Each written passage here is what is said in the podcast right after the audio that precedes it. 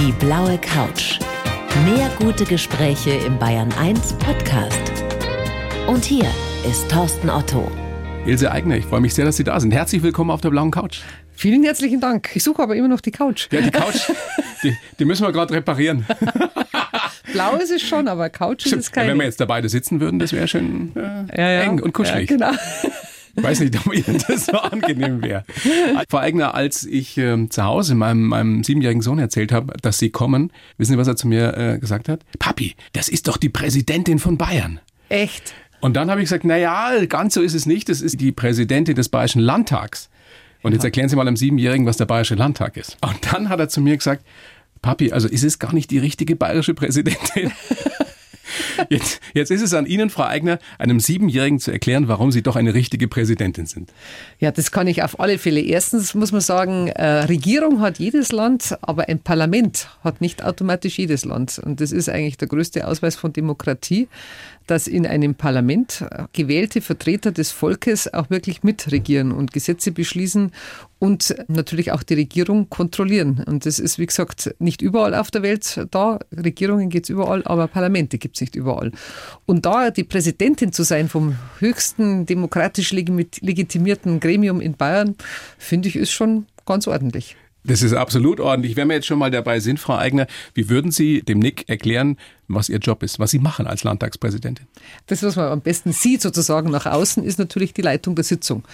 Und das, was dahinter abläuft, sieht man nicht so sehr, aber die Leitung der Sitzung ist schon mal deshalb sehr wichtig, weil wir mit sechs Parteien mittlerweile deutlich bunter geworden sind. Ein sehr großes Parlament. Ein sehr großes Parlament, auch 25 Abgeordnete mehr als beim letzten Mal. Es ist auch räumlich in der Tat deutlich enger geworden, weil es ist für 180 Personen eigentlich gebaut.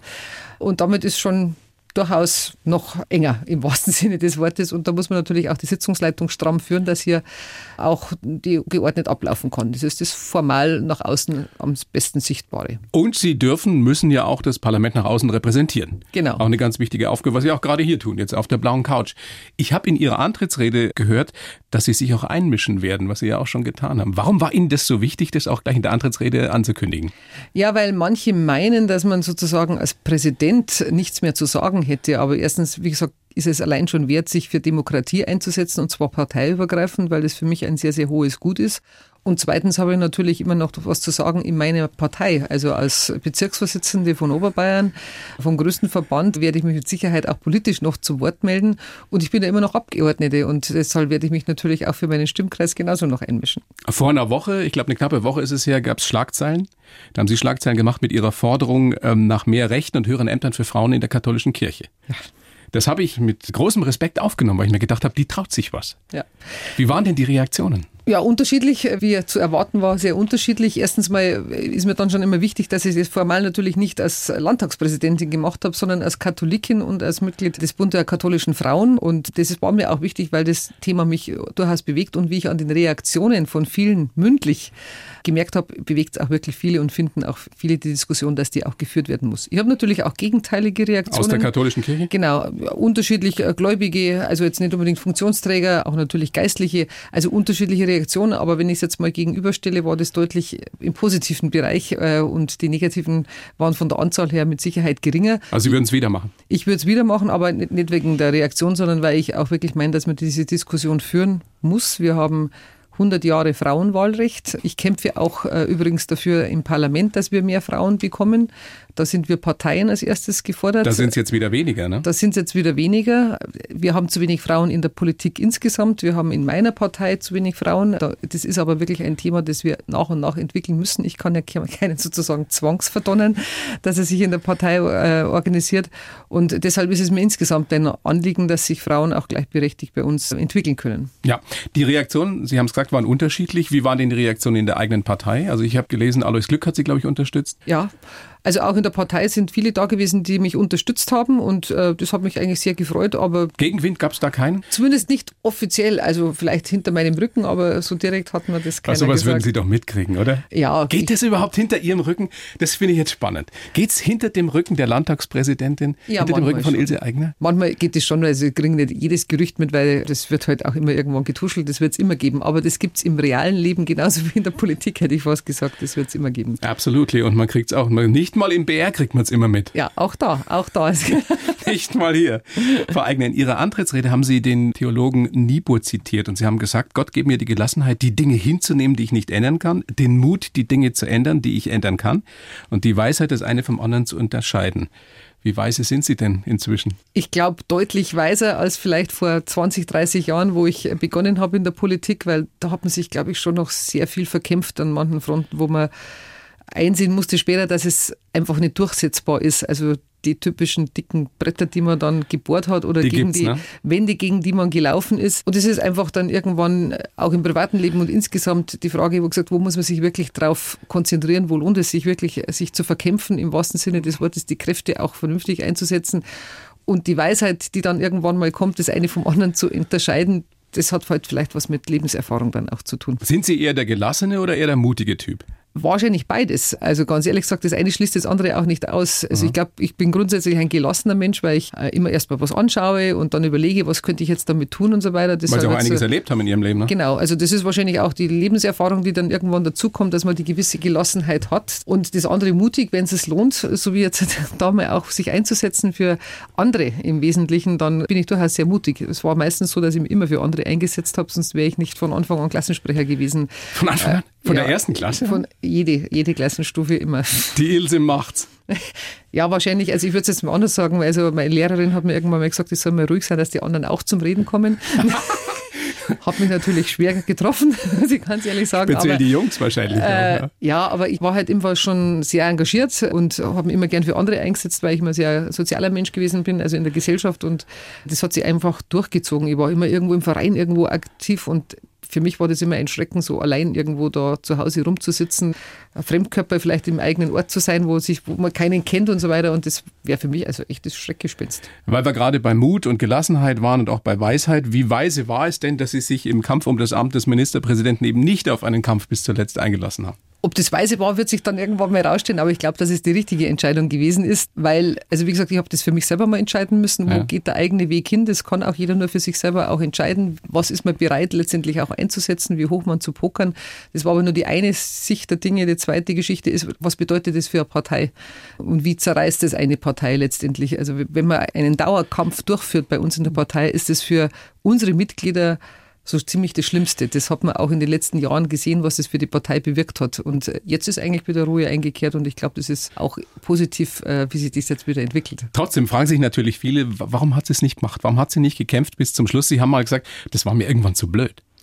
Ja, also das ist einfach, Sie müssen das einfach an der Situation anschauen, ob Sie es auch durchsetzen können letztendlich. Und ich habe das auch nicht erkennen können. Und Also der Klügere gibt nach? Oder in dem Fall die Ob es Klügere? jetzt klüger ist, weiß ich nicht, aber auf alle Fälle habe ich das für mich dann so entschieden und ich bin mir wirklich der feste Überzeugung, dass es eine richtige Entscheidung war. Und ich muss ehrlich sagen, dass der Markus Söder das jetzt wirklich mit unglaublichem Engagement, mit unglaublichem Einsatz und auch guten politischen Blick wirklich auch macht und das muss man auch dann anerkennen. Das eine schließt ja das andere nicht aus. Ich habe im Vorfeld und, und, und so ganz so ganz so schnell, wie sich da nicht rauslassen, Frau Eigner, im Vorfeld mit vielen Frauen geredet. Mit Jüngeren, mit Älteren. Und die hätten sich alle gewünscht, dass endlich mal eine Frau vorne steht. Ganz vorne steht. Was antworten Sie? Ja, das, vielleicht ist da vieles an Hoffnung da gewesen, aber wie gesagt, ich glaube, ich bin immer noch weit vorne und ich kann immer noch für Politik viel bewirken und als Präsidentin kann man ja darüber streiten, wer ist jetzt äh, protokollarisch der Höchste. Diese Denksportaufgabe wurde zum Geburtstag von Thomas Kreuzacher aufgerufen. Ich würde jetzt mal sagen, ich bin auf alle Fälle die höchste Frau im Land und insofern ist das doch durchaus eine Position, wo man auch Frauen als Vorbild und als Motivation auch dastehen kann. Aber würden Sie ausschließen, dass für Sie jemals eine Situation eintritt, in der Sie auch mal, um im Bild zu bleiben, mit dem Säbel kämpfen? Ja, ich habe letztendlich auch mit dem Säbel gekämpft in der Vergangenheit. Das hat man vielleicht auch so nicht in der Prominenz gesehen. Es hat auch Kampfentscheidungen gegeben oder wo ich das ausgefochten habe. Und es ist dann auch positiv ausgegangen, sonst wäre ich jetzt nicht hier, wo ich hier sitze. Aber in der Situation, wie gesagt, es hätte die Partei wirklich zerrissen und ich, man muss ja auch ein bisschen auf die Landtagsfraktion schauen, wie die sortiert ist. Und das hätte uns wirklich extrem viel Kraft gekostet. Sie waren dann ganz kurz Wohnungs- und Bauministerin im Kabinett Söder. Wollten Sie dann nicht mehr oder war es einfach so eine große Ehre, dass Ihnen das Amt der Landtagspräsidentin angetragen wurde? Also sowohl als auch, also nein, ich wollte nicht, das war, muss ich aufpassen, dass ich es nicht falsch sage.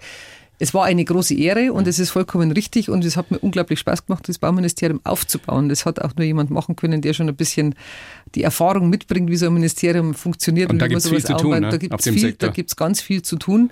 Aber es war dann eben auch eine ganz bewusste Entscheidung zu sagen, ja, ich gehe jetzt in das Parlament, wo wie gesagt, ganz neue Aufstellung auch da ist, erkennbar neue Aufstellung da ist, wo wir uns auch gegenseitig ergänzen können.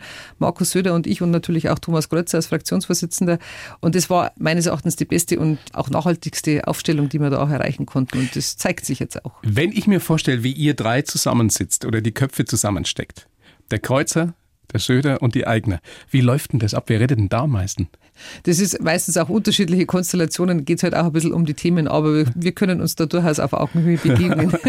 Nein, und wir, wir wissen aneinander sozusagen, was wir haben und dass wir uns da auch vertrauen können und dass man da auch vertraulich was austauschen kann und nur so funktioniert es letztendlich auch. Nur so funktioniert es. Ja. ja. Das ist völlig richtig. Ich habe, ich habe, weil wir jetzt ein bisschen persönlicher werden wollen, Frau Eigner, für Sie einen Lebenslauf geschrieben. Aha. Bin sehr gespannt, was Sie sagen. Ja. In ein paar dürren Zeilen, da kann man so ein Leben natürlich schwer reinpacken, aber ich habe es versucht. Da bin ich ja gespannt, was Sie da geschrieben haben. Bitte schön, lesen Sie vor. Gut, dass Sie es groß geschrieben haben. Ja. Für mich. Ich heiße Ilse Aigner und habe die große Ehre, Präsidentin des Bayerischen Landtags zu sein oder frei nach Mama Bavaria die Landtagsnenny. Fakt ist, mein mahnender Blick wirkt selbst bei gestandenen Abgeordneten meist Wunder. Ich selbst sehe mich als Botschafterin der Demokratie. Geprägt haben mich meine traumhafte Kindheit auf dem oberbayerischen Land, eine schwere Krankheit als Teenager und gute und schlechte Erfahrungen in der Politik. Ich habe starke Nerven und bewahre in entscheidenden Momenten Ruhe. Und kaum zu glauben, Macht nur um der Macht willen interessiert mich nicht. Verheiratet bin ich mit meinem Job und versuche ansonsten nach dem Motto zu leben, was du nicht willst, dass man dir tu, das füg auch keinem anderen zu. Korrekt. Korrekt. Können wir so stehen lassen? Können wir mitarbeiten? Kann man mitarbeiten, ja. Steht kein Quatsch drin. Diese große Ehre, die ich reingeschrieben habe, das Amt der Landtagspräsidentin, so empfinden Sie auch diese Verantwortung, die Sie da haben, weil Sie ja eben die Repräsentantin sind? Doch, die empfinde ich in der Tat. Und ich habe das ein bisschen mal in einer anderen Konstellation mal auch geschildert. Ich bin ja aus dem Handwerksbetrieb rausgekommen und war dann. Gelernte Radiotechnikerin, gell? Genau, Radio- und Fernsehtechnikerin. Ja. Den Beruf gibt es heute schon gar nicht ja. mehr, also schon zeitlang her.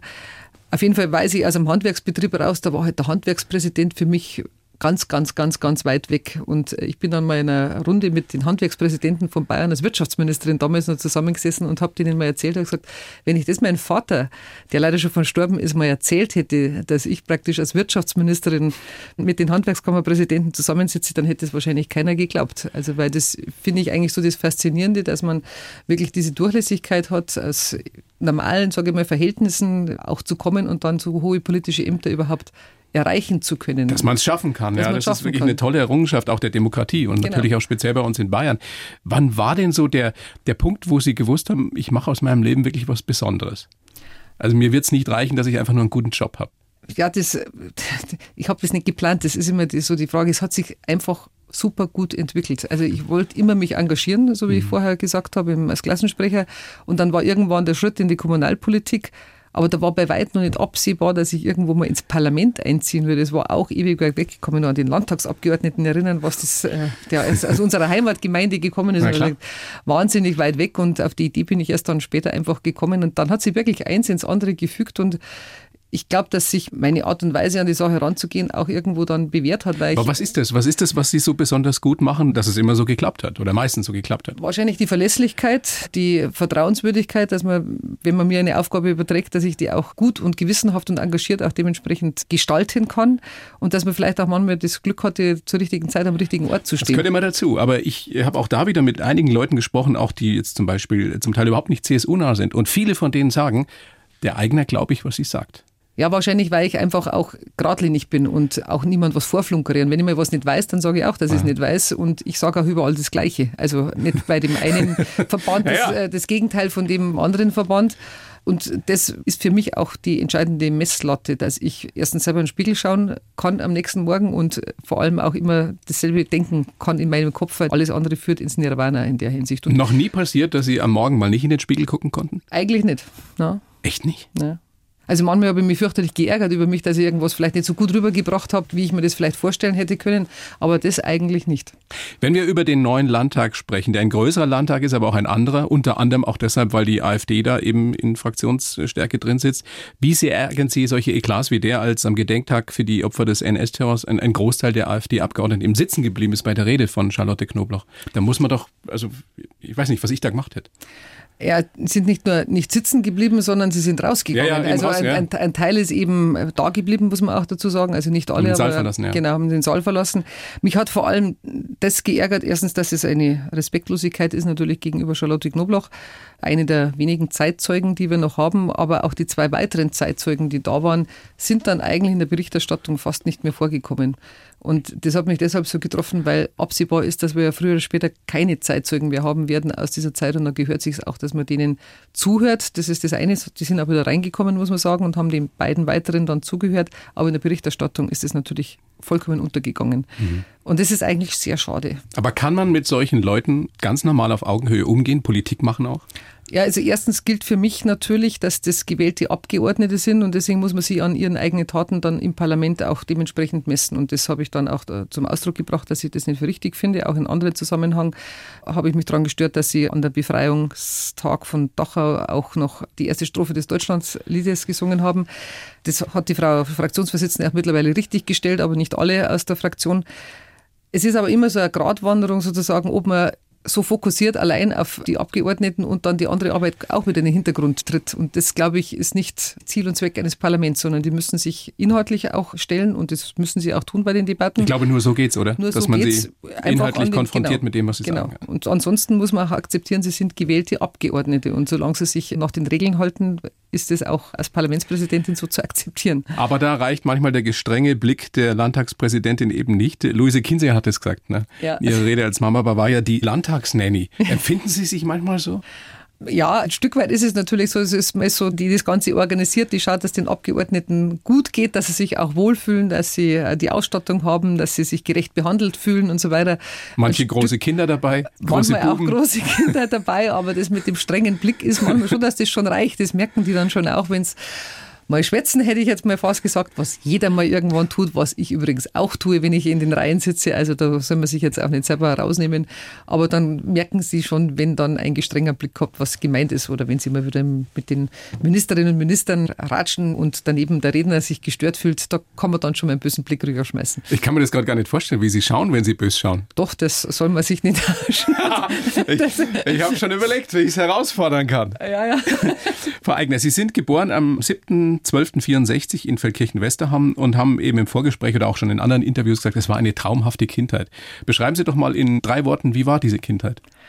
frei, würde ich mal sagen. Auf der anderen Seite mit Regeln, aber in unglaublicher Gesellschaft mit Nachbarskindern, mit eigenen Geschwistern, mit Cousinen. Einfach traumhaft, würde ich sagen. Wir haben viel draußen gewesen. Bei uns hat es Fernsehen noch nicht so viel gegeben. Wir hatten ja nichts, wir hatten keine Handys. Genau, wir hatten keine, da gibt es so eine schöne Keine Geschichte, wenn du, wenn du vor 1970 geboren bist, was man da so alles gemacht hat. Also ich glaube, heutige Eltern würden wahrscheinlich täglich einen Herzinfarkt kriegen, so was wir so alles angestellt haben, vermute ich jetzt mal. Mofa gefahren, Ah, Na, selbstverständlich, also alles, was man halt so... aufgemotzte Nein, Cadillac ich habe so. Elektromofa gehabt damals. Sie hatten ein Elektromofa? Ja, ich habe Elektromofa gehabt, ja.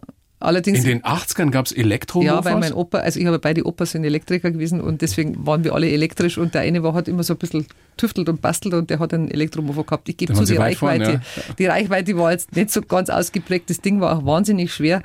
ähm, aber da bin ich dann auch äh, natürlich hängen geblieben, mal irgendwo am Zaun und was weiß ich, was alles ist wirklich. Was halt so passiert. was halt so passiert. Aber man merkt, wie Ihre Augen leuchten, wenn Sie an Ihre Kindheit denken. Ja, weil es einfach, äh, ich schön, möchte ne? es überhaupt nicht missen, weil es einfach, man kann sich gar nicht vorstellen, wir sind wirklich nur draußen gewesen, haben natürlich allerlei Unfug auch immer gemacht, aber es war halt so ein Zusammenhalt, es war so eine große Meute, wie gesagt, ich habe drei Schwestern, Cousinen, noch Drei zwei, ältere Schwestern. drei ältere Schwestern, Cousine, Nachbarskinder, waren nochmal sechs dazu und wenn wir noch den weiteren Kreis gezogen haben, noch mehr Kinder, also wir sind dann in einem, wie haben wir gesagt, Grattlerzug haben wir gesagt, das glaube ich, darf man heute Was, wahrscheinlich, darf man heute wahrscheinlich gar nicht mehr sagen. Das ist wahrscheinlich vollkommen politisch unkorrekt, aber halt, ja, mit Leiterwagen und was weiß ich was durch die Straßen gezogen. Wir haben Federball gespielt und Fußball. Wir haben irgendwie Bäche umgeleitet und also was man halt vorstellen kann, Baumhäuser gebaut. Also alles, was man sich vorstellen kann. Drei ältere Schwestern, heißt es, dass Sie auch frühreif waren? Äh, Ja, wahrscheinlich schon. Das ist immer der Vorteil der Jüngeren, dass die älteren Geschwister und Schwestern in dem Fall sich manche Freiheiten erst bitter erkämpfen mussten und man dann automatisch mitgezogen ist. Also manches viel, viel eher machen durfte als die älteren Schwestern. Ja, hat, aber dafür musste ich mich halt auch durchsetzen. Gell? Naja, das haben Sie damals gelernt wahrscheinlich. Alles, was Sie heute in der Politik brauchen. Ja, genau. Mit Das- den älteren Schwestern. Genau. Den haben Sie es zu verdanken. Und dann hatten Sie sich gerade so freigeschwommen und genau in dem Alter, wo es dann eigentlich spannend wird, mit 15 15, 16, werden sie schwer krank. Als ich das jetzt nochmal in der Vorbereitung gelesen habe, da lief es mir eiskalten Rücken runter. Wie ist es, wenn Sie heute an diese Krankheit, das war ein lange unentdeckter Tumor in der Wirbelsäule oder an der Wirbelsäule, wenn Sie da daran denken? Ja, das war eigentlich für mich, aber auch für die ganze Familie wahnsinnig dramatisch, weil man einfach nicht wusste, was das ist und bis hin zu unzähligen Untersuchungen. Und keiner hat erst was gemerkt. Nein, das waren meistens so Strahlschmerzen, wo man das auch nicht irgendwie anscheinend orten konnte.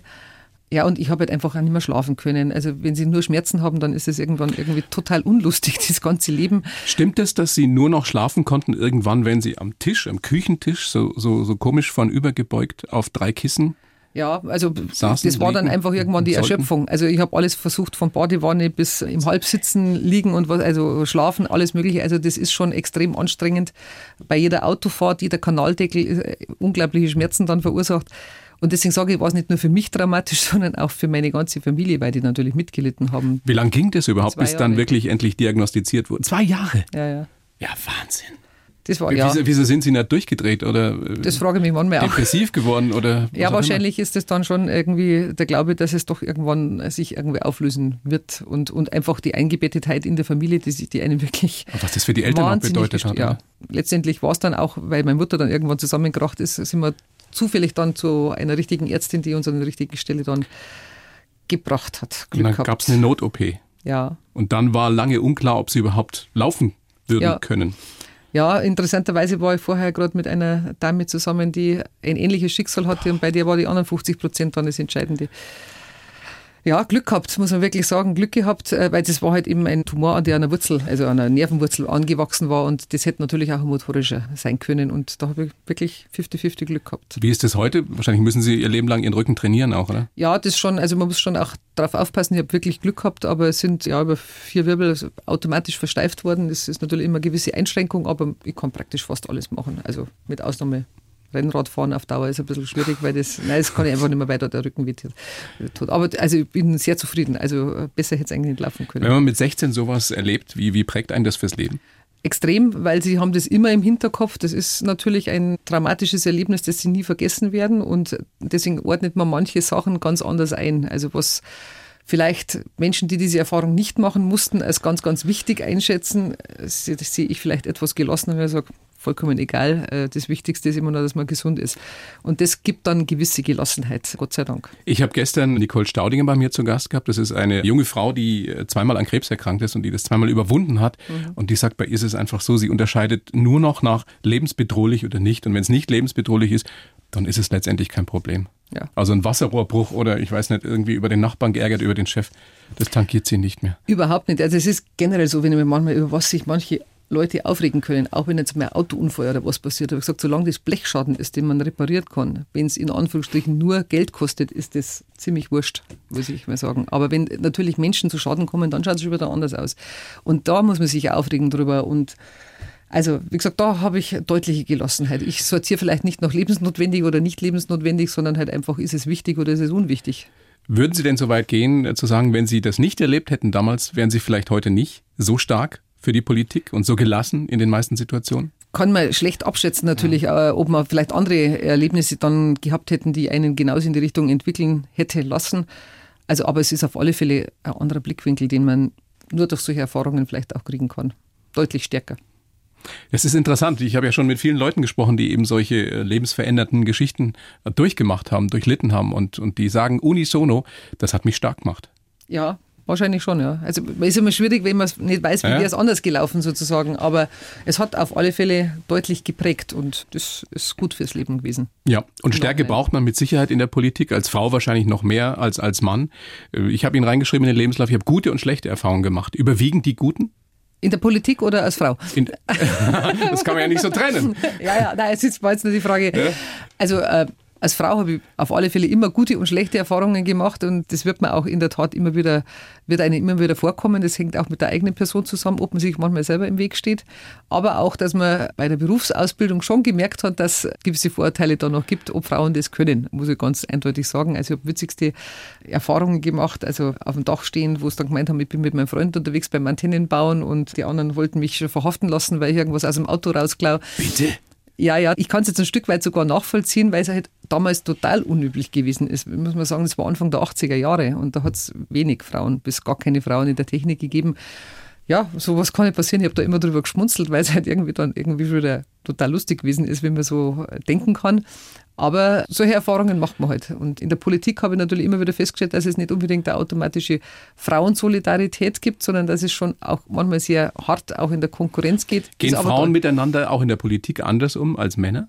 Man kann es meines Erachtens nicht generalisieren, weil es gibt starke Frauennetzwerke, wo man sich sehr, sehr stark unterstützt mittlerweile. Aber weniger als Männernetzwerke.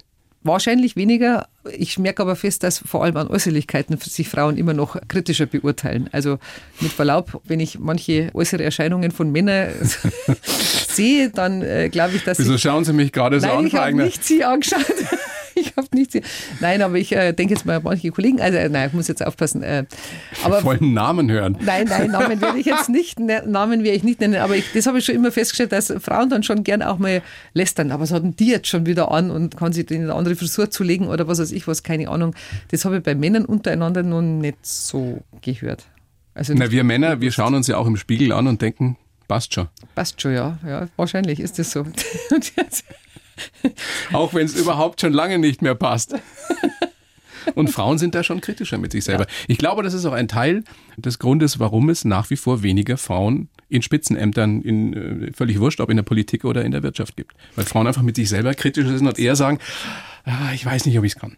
In der Tat, nicht nur auf die Äußerlichkeiten bezogen, würde ich sagen, sondern grundsätzlich das Selbstvertrauen im wahrsten Sinne des Wortes zu sagen, natürlich kann ich das. Und ich habe das vor kurzem erst wieder erlebt, weil ich mit einer Dame gesprochen habe, die ich gerne für die Kommunalpolitik gewinnen würde. Und dann war sofort wieder die Frage da, ja, ob ich das kann. Dann sage ich, ja, natürlich, man kann alles lernen und es gibt Kurse, wo man sowas lernen kann. Es gibt Stiftungen, die äh, Kurse geben und diese Frage kenne ich bei Männern eigentlich nicht. Also die Frage habe ich wirklich, ehrlich, ich schwöre es, noch nie von einem Mann gehört, der eine Aufgabe übertragen bekommen hat, ob ich die kann. Und egal, ob das jetzt in der Wirtschaft ist, immer wieder dieselben Muster, wenn man das auch mit, mit Personalverantwortlichen sieht, dass die Fragen immer bei den Frauen als erstes kommen. Ich weiß nicht, ob das genetisch bedingt ist, ich habe keine Ahnung. Das ist Ahnung. eine Frage, die mir bis jetzt noch niemand beantworten konnte, warum das ja, ja wirklich in vielen vielen Fällen so ist. Ja, ich kann es auch woher, woher haben Sie Ihr Selbstbewusstsein?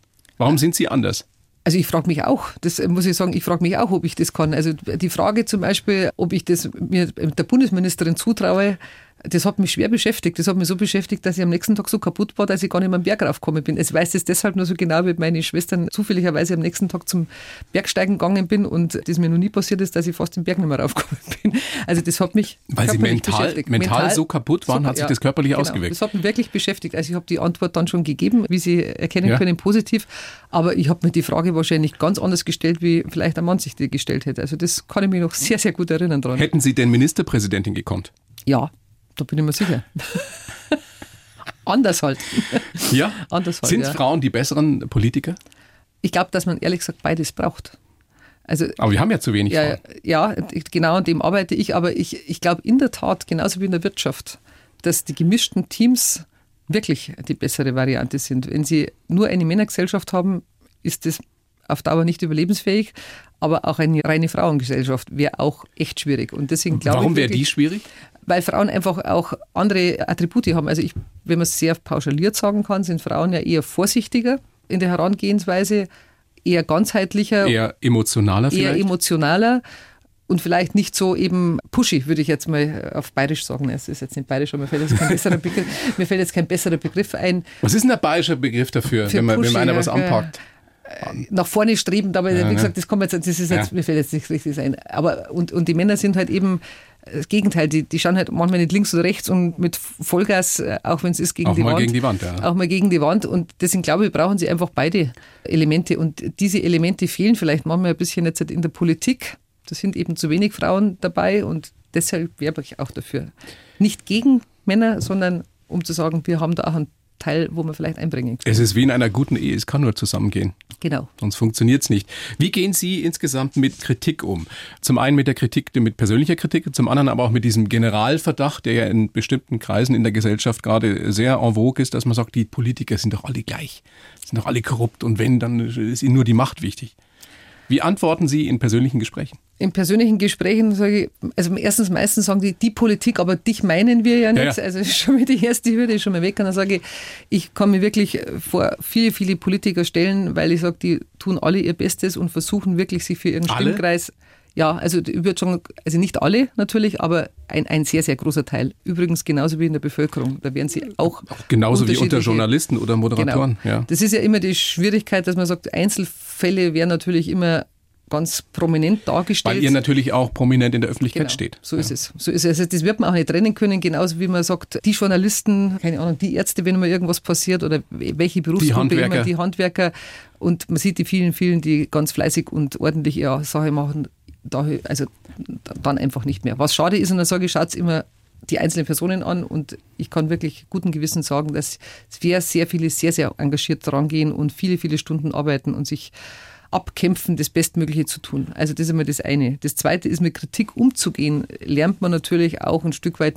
mit zunehmender Tätigkeit in der Politik. Also ich bin jetzt seit 1990 vom Gemeinderat angefangen. Boah, nächstes Jahr 30 Jahre? Nächstes Jahr 30 Jahre. Also da hat man schon viele Erfahrungen auch gemacht, auch viel einstecken müssen, muss man euch ehrlich sagen. Da kriegt man auch eine dicke Haut und schüttelt manches ab.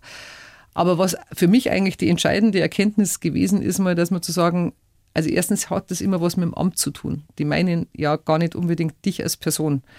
Also gerade wenn ich als Landwirtschaftsministerin zurückdenke, da bin ich natürlich massiv auch angegriffen worden und habe das dann immer sehr persönlich genommen am Anfang, bis ich dann festgestellt habe, das hat jetzt aber gar nicht unbedingt mit mir als Person Ilse Eigner zu tun, sondern das hat mit der Funktion als Landwirtschaftsministerin zu also tun. Also haben Sie gelernt, das zu trennen? Das zu trennen. Ja. Aber die Kehrseite ist natürlich auch, und das sollte sich jeder Politiker oder jeder, der in der Öffentlichkeit steht, auch immer vergegenwärtigen, dass natürlich auch die positiven Seiten dann auch mit dem Amt verbunden sind. Also wenn Sie mal draußen sind. Äh, Fragt äh, keiner mehr nach kurzer Zeit. Genau, das kann sein. Das, das können ja viele nicht ab dann. Genau, und manche, die sehr hätte ich fast gesagt, devot auf einen zugehen, sind natürlich dann auch weg. Also man soll nicht meinen, dass diese diese Zuneigung automatisch immer da ist, auch wenn man nicht mehr im Amt ist. Also das muss man sich auch vergegenwärtigen. Also sich selber auch nicht ganz so wichtig nehmen, genau. wie das vielleicht auch der ein oder die andere Kollegin tut, egal, auch wieder in welchem Beruf. Genau, genau. Das ist ja nicht nur Politikern so eigen. Weil Sie gerade gesagt haben, 30 oder fast 30 Jahre in der Politik. Als Sie damals in den Landtag kamen, waren Sie die zweitjüngste Abgeordnete. Und der jüngste war Markus Söder. Genau. Ja, also ich habe schon wirklich sehr, sehr früh angefangen. Ihr kennt euch echt lang auch. Dann, wir ne? kennen uns echt, wir kennen uns noch länger, also weil wir äh, in der JU praktisch gemeinsam schon, also ist auf alle Fälle schon über 30 Jahre. Habt ihr damals sein. Gespräche geführt oder gab es irgendwann mal so einen Moment, wo ihr euch versprochen habt, wir werden es mal ganz bis nach oben schaffen? Nein, also wir waren ein gutes Team in JU-Zeiten, das war damals noch unter Edmund Stoiber, das war eine gute Kombination. Also wir haben immer gewusst, dass wir politisch uns weiter aktiv betätigen, aber ich persönlich habe auf alle Fälle damals nicht an die Frage gedacht, was ich irgendwann einmal in 30 Jahren mache, sondern habe gesagt, es ist schon mal toll, dass ich überhaupt in den Landtag reingekommen bin. Man muss mal ehrlich gesagt sagen, für mich war das damals eine große Überraschung. Das weiß heute keiner mehr, aber damals war die CSU in den Umfragen bei 38 Prozent gestanden als ich als okay. Listenkandidat praktisch angetreten bin. Und die Wahrscheinlichkeit, dass ich in den Landtag komme, die war sehr übersichtlich. Und deswegen war es einfach, probiere ich halt jetzt mal aus. Und andere wollten da nicht, weil es einfach nicht sehr aussichtsreich war. Und damals war das Ergebnis 94 doch so gut durch Edmund Stoiber, der wahnsinnig angezogen hat, dass der Sprung in den Landtag dann geglückt ist. Und ich war eigentlich vollkommen überrascht überhaupt, dass das dann geklappt hat. Aber, Aber Sie haben sich auch das wieder zugetraut ja, ja, und haben es bewältigt. Ja. Dieses, äh, was ich Ihnen reingeschrieben habe in den Lebenslauf, Macht um der Macht willen interessiert mich nicht. So ist es. Da ist es. Ja, es ist wirklich so, weil, wie gesagt, Macht ist an sich für mich nur ein Mittel dazu, einfach Menschen helfen zu können, was umsetzen zu können. Also dieses Vertrauen, das einem dann entgegengebracht wird, auch dazu zu nutzen, etwas zu bewegen. Und das ist eigentlich für mich die Machtfrage so. Aber da gibt es Menschen, Kollegen, die das anders empfinden ja. und anders leben. Das ist in der Tat so und das weiß ich auch, aber da muss man einfach damit das zur Kenntnis nehmen. Ich muss es für mich nicht haben und das passt schon so. Trotzdem sind Sie verheiratet mit Ihrem Job. Ja. Es ist ja kein Job, es ist eine, eine Berufung, ein, ja. ein Beruf. Ähm, das haben Sie wirklich so mal gesagt, gell? Ja, das habe ich wirklich so gesagt, weil es ist in der Tat extremer Fulltime-Job. Rund auch um jetzt Uhr. noch oder wieder? Auch jetzt, auch jetzt noch. Also ja. die Anfragen und die, die Terminbelastung ist jetzt nicht wesentlich zurückgegangen. Wie viele Stunden sind das pro Woche? Ehrlich gesagt, ich habe das noch nie gezählt, aber es ist praktisch jeder Abend irgendwas und am Wochenende auch sehr viele Termine. Also das ist schon ein guter Job. Haben Sie das jemals bereut, dass Sie einfach deswegen auch wenig Zeit für andere Dinge hatten? Vielleicht auch wenig Zeit für Familie oder was auch immer? Nein, eigentlich ehrlich gesagt nicht, weil es mir einfach Spaß macht, grundsätzlich. Und wenn Sie was nicht gern machen, dann könnten Sie das auch gar nicht aushalten, über so lange Zeit sowas zu mhm. machen, weil dann würden Sie irgendwann durchdrehen. Ich habe im Prinzip mein Hobby zum Beruf gemacht. Glücklich, wer sowas sagen kann. Ja, ja, glücklich, wer sowas sagen kann. Es gibt natürlich Phasen, wo man sagt, ich mag jetzt eigentlich lieber auf der Couch liegen bleiben. Oder Was machen Sie dann, wenn Sie mal so einen Moment haben? Bleiben Sie, Sie auch mal liegen oder, nee. oder raffen Sie sich immer auf? Nein, ich bin, also das ist einer der Wesensmerkmale, sehr, sehr pflichtbewusst. Also da muss ich wirklich krank sein, dass ich äh, dann auch liegen bleibe. Also normalerweise, wenn ich was zugesagt habe, halte ich mich auch dran. Regenerieren Sie schnell? Also ja, erholen Sie sich schnell? Schon. Also Und wenn ja, wie? Raus, raus im Wald, irgendwas äh, sich zu betätigen oder auch mal gern wirklich auf der Couch liegen und mal einfach schlafen, schlicht und ergreifend schlafen. Das ist auch mal nicht schlecht. Fernseh schauen oder machen Fernseh Sie schauen auch gerne. Ich schaue eigentlich gerne Filme an, Grimmes gerne oder sowas. Also einfach, da kann man einfach mal die Seele baumeln lassen. Sie haben mal in einem anderen Interview gesagt, du kannst in, bei uns alles sein. Du kannst geschieden sein, zum vierten Mal verheiratet, schwul, lesbisch, aber nicht alleinstehend. Warum ist das so? Ich habe mich das jetzt auch wieder gefragt. Ja. Das stimmt. Es ist wirklich so. Inzwischen akzeptiert man ja alles, ist ja auch gut so. Aber alleinstehend, da hast du immer so ein Fragezeichen im Kopf. Warum? Ja, wahrscheinlich, weil sich die wenigsten vorstellen können, dass man da ganz gut zurechtkommt. Also vielleicht auch aus der Angst heraus, selbst auch hm. mit sich selbst sich beschäftigen zu müssen. Und das, glaube ich, steckt dahinter, dass man das nicht versteht, dass sowas auch gehen kann. Jetzt muss man bei mir sagen, ich bin natürlich nicht in der Hinsicht wirklich allein, weil ich habe natürlich ein großes Umfeld mit Geschwistern, Nichten und Neffen. Mit ja, alleinstehen klingt ja schon so. Ja, ja, also und deswegen, äh, ich habe gute Freunde, Gott sei Dank, und deswegen, mir wird da nicht langweilig. Ganz im Gegenteil, ich bin so froh, wenn ich mal die Tür zumachen kann und nicht mehr reden muss. Ich glaube, das ist auch so eine typische Männersache in dem Fall, weil sich viele denken, schau dir mal die eigene an, die sieht doch noch richtig toll aus, die ist doch noch so attraktiv. Wieso hat die denn keinen? Ja, und ich glaube, dass das die Fantasie anregt. Wahrscheinlich, das kann durchaus sein. Wahrscheinlich. Was aber nicht das Schlechteste ist eigentlich. Ja, das ist in Ordnung. Das ist in Ordnung. Ihr Motto, kann man das in der Politik wirklich leben, was du nicht willst, was man dir tut, das fügt auch keinem anderen zu? Doch, das kann man, das kann man leben. Also, weil das einfach eine Frage des gegenseitigen Respekts ist. Und wie gesagt, das ist eine Regel, wenn sich jeder daran halten würde, bräuchte man viele Gesetze nicht mehr. Das können Sie beim Straßenverkehr anfangen. Wie ich mit jemand rede, können Sie das übertragen. Also Fluchen Sie nie im Auto? Ehrlich gesagt fahre ich ja selber nicht mehr so viel Auto, sondern habe ja einen Fahrer, deswegen brauche ich nicht so viel fluchen. ich muss da eben arbeiten. Ist der schuld. aber ich denke, mein Mann hat natürlich auch, was fällt denn der für einen Stiefel zusammen und so weiter. Ja. Aber, aber deswegen, da sich so reinzudrängeln, wie die manchmal teilweise fahren auf der Straße, wo man sagt, äh, geht's noch? Ich gesagt, äh, wo, wo pressiert es jetzt gleich so derartig? Auf der anderen Seite rege ich mich auch auf, wenn jemand total hinstöpselt. Das gebe ich auch zu. Dann sage ich, ja, fahr halt mal zu. gebe ich schon zu. Haben Sie das Gefühl, dass unsere Gesellschaft sich gerade auseinanderentwickelt, so wie man es ja in den USA schon seit vielen Jahren beobachten kann? Haben Sie da Sorge? Ja, doch. Also die Gesellschaft diffundiert weiter auseinander. Die, die Bindeglieder, diese gewachsenen Strukturen, die man halt früher gekannt hat, die sind nicht mehr so automatisch da. Es ist auch globaler geworden oder internationaler geworden. Die Leute sind auf der ganzen Welt mehr oder weniger zu Hause.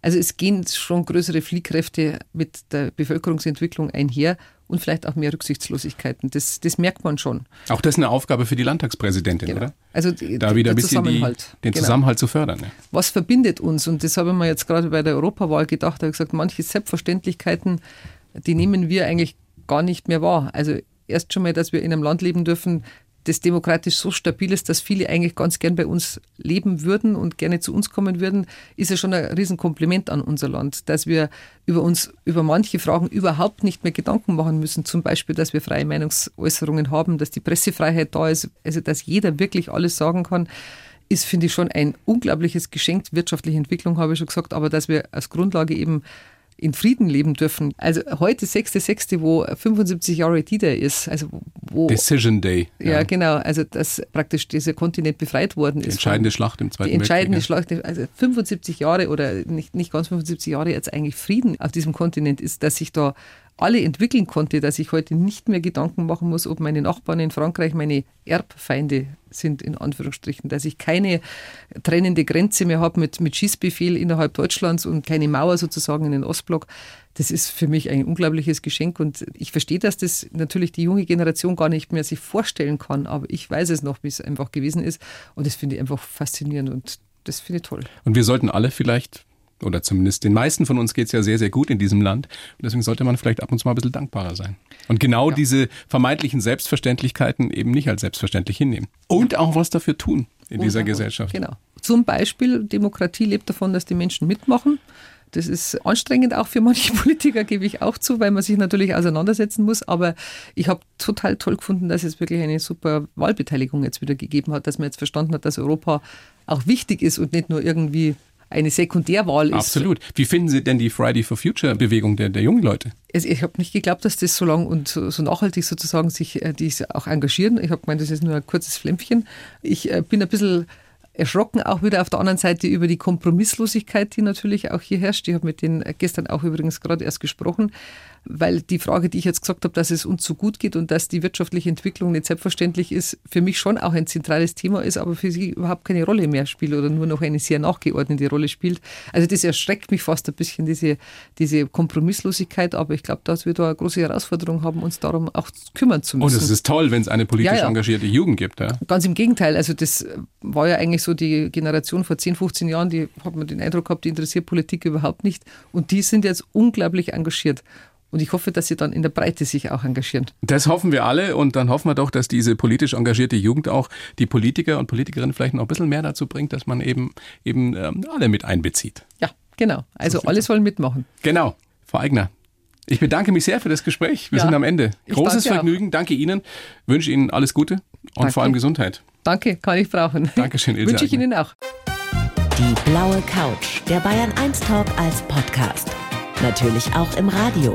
Montag bis Donnerstag ab 19 Uhr.